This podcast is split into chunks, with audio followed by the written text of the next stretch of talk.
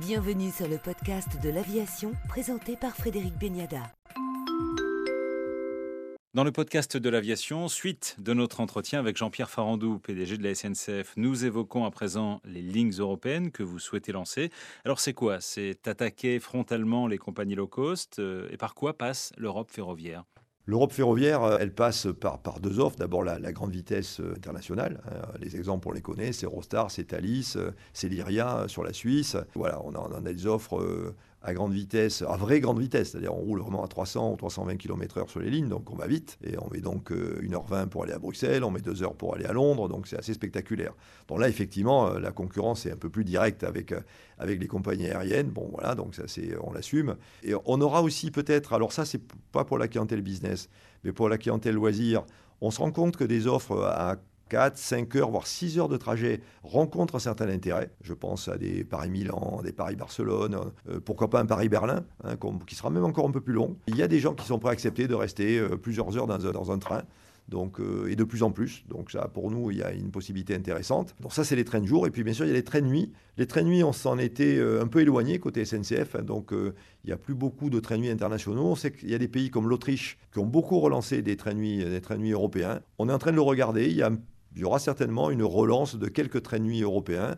Euh, le Paris-Vienne, ça c'est décidé. Un Paris-Berlin de nuit aussi. Voilà, donc peut-être qu'il y aura quelques trains de nuit pour relier les, des, capitales européennes. C'est aussi, aussi à l'ordre du jour. Mais en volume, le plus important, ça sera la, poursuite, voire l'extension de ces relations en grande vitesse euh, transfrontalières. Vous avez dit il y a quelque temps avoir besoin de 110 milliards d'euros sur 15 ans pour renouveler le réseau ferré et répondre aux ambitions écologiques. 110 milliards d'euros, euh, c'est énorme. Et pour faire quoi précisément? Bah, d'abord, il faut, donc rappeler qu'il y a un enjeu écologique évident. Hein. je veux dire, euh, on a aujourd'hui euh, le mode dominant, c'est le mode routier, camions et voitures, qui polluent énormément parce que c'est des moteurs thermiques, tout ça, qu'ils soient essence ou diesel. Hein. Bon, c'est pas demain qu'on aura tout le parc de voitures électriques. C'est encore moins demain ni après-demain qu'on aura tout le parc de camions au long cours euh, qui croisent l'Europe, qui seront en mode non polluant. La part de marché du ferroviaire n'est que de 10%. Hein, quand on fait la moyenne du fret et du voyageur. Or, le mode ferroviaire, il n'est pas polluant parce qu'on utilise de l'électricité décarbonée. Euh, et moi, mon objectif, c'est de prendre 10 points à la route, à la fois aux camions et aux voitures, pour les ramener au train.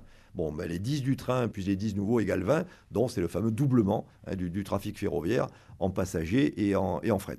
Bon, il faut une quinzaine d'années pour y arriver. Pourquoi? Parce que ça passe par l'infrastructure. Donc le réseau ferroviaire français aujourd'hui ne serait pas capable euh, de faire face à ce doublement. Donc il faut mettre de l'argent dans ce réseau, dans les fameux 100 milliards que vous évoquez. C'est beaucoup sur le réseau. Pour faire quoi sur le réseau? D'abord le, rénover. Hein. c'est un réseau parfois un peu ancien. On voit les TGV, mais il n'y a pas que des TGV. Il y a des lignes classiques qui ont besoin de recevoir de l'argent pour les sécuriser, pour les fiabiliser. Il faut le moderniser aussi par des systèmes d'exploitation digitaux beaucoup plus modernes qu'on commence à voir se déployer en Europe. Donc il faut absolument que le réseau français reste à la pointe de la technologie euh, en matière d'exploitation ferroviaire. Et puis il faut créer des lignes euh, nouvelles, compléter le réseau pour faire trois, types, de, trois types de services. D'abord pour décongestionner toutes les grandes villes de province française. Il faut faire des RER, hein, comme on peut connaître en région parisienne. Aujourd'hui, quand vous voulez prendre la voiture euh, à Bordeaux, à Toulouse, à Lille, vous n'arrivez plus à rentrer dans les centres-villes en voiture. La, seule réponse possible, bah, c'est le ferroviaire, les étoiles ferroviaires. Il faut créer de la capacité, il faut mettre de la moderne, il faut créer des gares. Donc ça, c'est un premier effort. Deuxième effort, c'est le fret. Euh, je pense qu'on ne peut pas accepter l'idée que le camion prenne tout le trafic. Donc il faut aider les frets à se développer et créer des bouts d'infrastructure, en particulier pour me relier euh, les, ports français, Le Havre, Marseille, avec les containers par exemple. Il faut absolument euh, qu'il y ait davantage de containers qui passent là pour le coup du bateau au train. Et puis enfin les lignes à grande vitesse. Je pense au sud de la France, Bordeaux, Toulouse, Montpellier, Marseille, une grande vitesse connectée au plan européen avec l'Espagne et l'Italie.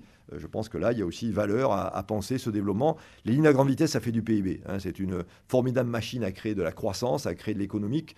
Euh, on l'a vu en région parisienne, on l'a vu euh, dans le nord de la France, on l'a vu dans l'ouest de la France, on l'a vu à Bordeaux, hein, quand le TGV est arrivé à Bordeaux. Il faut compléter, à mon avis, mailler ce réseau à grande vitesse français dans la partie sud.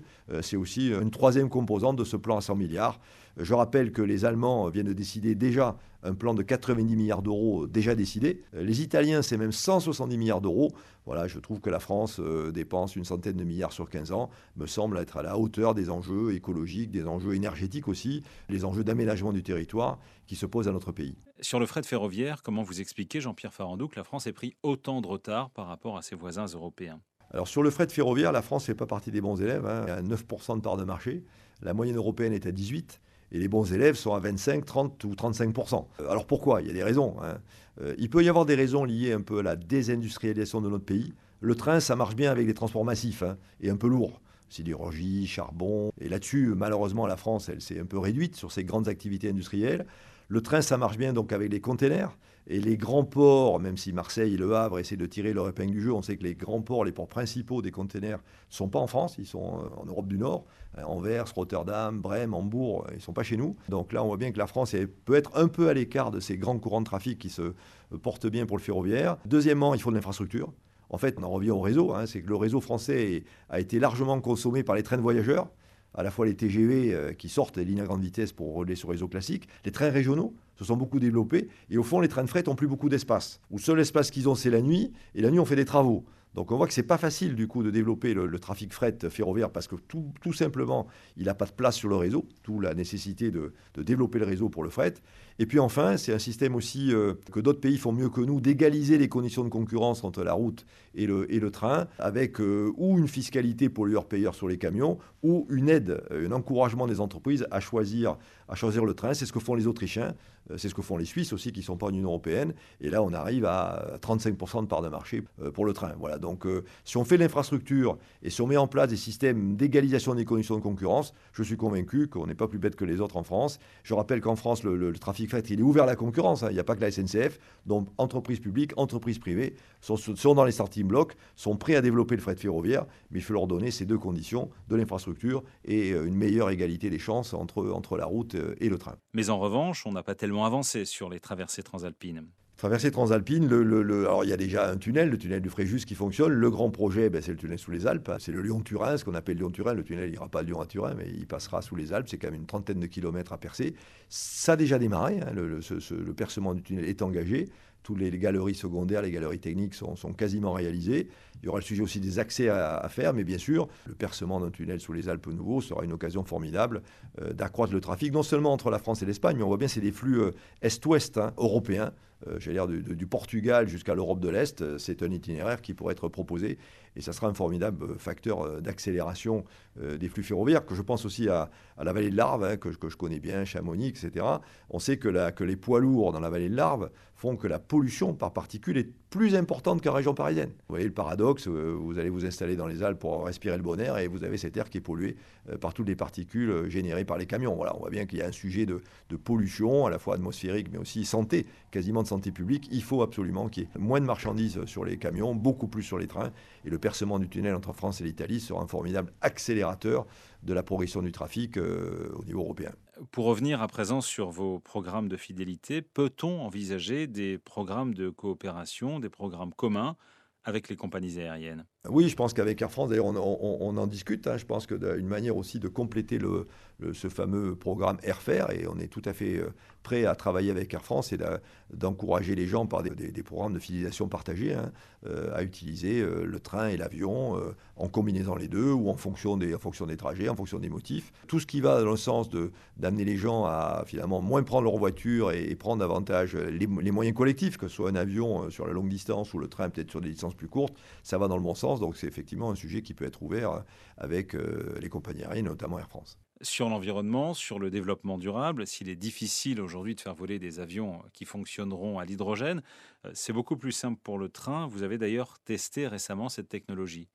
Bah, je pense que l'hydrogène est une technologie intéressante parce que ça permet d'éviter d'électrifier les lignes. Nous, notre grand combat dans le ferroviaire, c'est de se passer complètement du diesel. On a encore en France à peu près 20% du trafic voyageurs et marchandises qui se fait avec des trains au diesel. Alors c'est des petites lignes généralement, hein. c'est euh, pour aller dans un, chercher des, céréales dans un silo au, fond de la campagne, ou c'est des petites lignes régionales dans des zones euh, montagneuses par exemple qui ne sont pas électrifiées. Il n'y a pas de caténaire qui alimente les, moteurs électriques. Je pense qu'on ne mettra pas des caténaires, pas l'investissement est trop élevé, donc l'idée c'est que l'engin soit, lui-même électrique. Mettre des batteries, il y a des limites sur les batteries parce que le poids des batteries est trop important, donc il y a des problèmes d'autonomie et, de poids mort au fond, euh, la technologie batterie, dont la bonne solution, c'est l'hydrogène. Les moteurs à hydrogène, ils existent déjà. On a déjà des trains qui roulent à hydrogène. Donc je pense que là, le challenge technologique d'équiper de trains avec des moteurs à hydrogène, on y est. Donc, euh, et donc, ça ne sera pas très compliqué de, de passer à l'échelle. Le vrai sujet de l'hydrogène, c'est la production d'hydrogène. Il faut en produire beaucoup. Il faut que l'origine de production soit verte et écologique. Il ne faut pas partir du pétrole. Hein, voilà, il faut partir de l'eau, de l'électrolyse de l'eau. Donc il faut produire beaucoup d'énergie à un coût raisonnable parce que sinon, si le coût de l'hydrogène est trop élevé, on aura un problème économique, et, pouvoir distribuer cet hydrogène partout en France, parce que l'origine des trains sera partout en France. Voilà, il est là le challenge, il est en amont, il est dans la production d'électricité verte, coût abordable et distribuable partout en France. Alors la bonne nouvelle, c'est que le gouvernement français soutient la filière hydrogène. Dans le cadre du plan de relance, je crois, une dizaine de milliards qui ont déjà été mis sur la table. La bonne nouvelle aussi, c'est que les grands énergéticiens français, EDF, Air Liquide, Engie, Total, euh, veulent s'emparer de la filière hydrogène. Voilà, donc je pense qu'on a tous les acteurs industriels soutenus par le gouvernement pour y arriver. Et enfin, là encore, la bonne nouvelle, c'est qu'on a un peu le temps dans le ferroviaire parce que ces décisions, il faudra les prendre dans 10-15 ans, quand les parcs régionaux arriveront en fin de vie. Euh, là, il faudra que les conseils régionaux qui investissent dans les parcs régionaux puissent faire les bons choix. Mais dans 10-15 ans, franchement, on peut être raisonnablement confiant dans notre capacité à avoir trouvé des solutions industrielles, à la fois pour les matériels roulants, mais aussi pour la production d'hydrogène. Donc moi, je, je, suis optimiste dans notre capacité à basculer toute une partie du réseau ferroviaire en solution hydrogène d'ici une quinzaine d'années.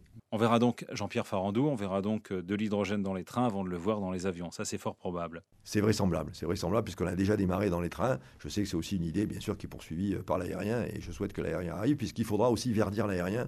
Le ferroviaire est déjà vert ou quasiment déjà vert. Il reste une petite partie à faire sur ces 20%. Euh, mais je dis, le train ne pourra pas tout faire.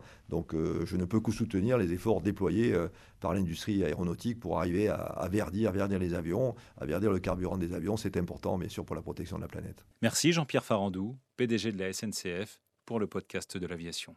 Merci beaucoup.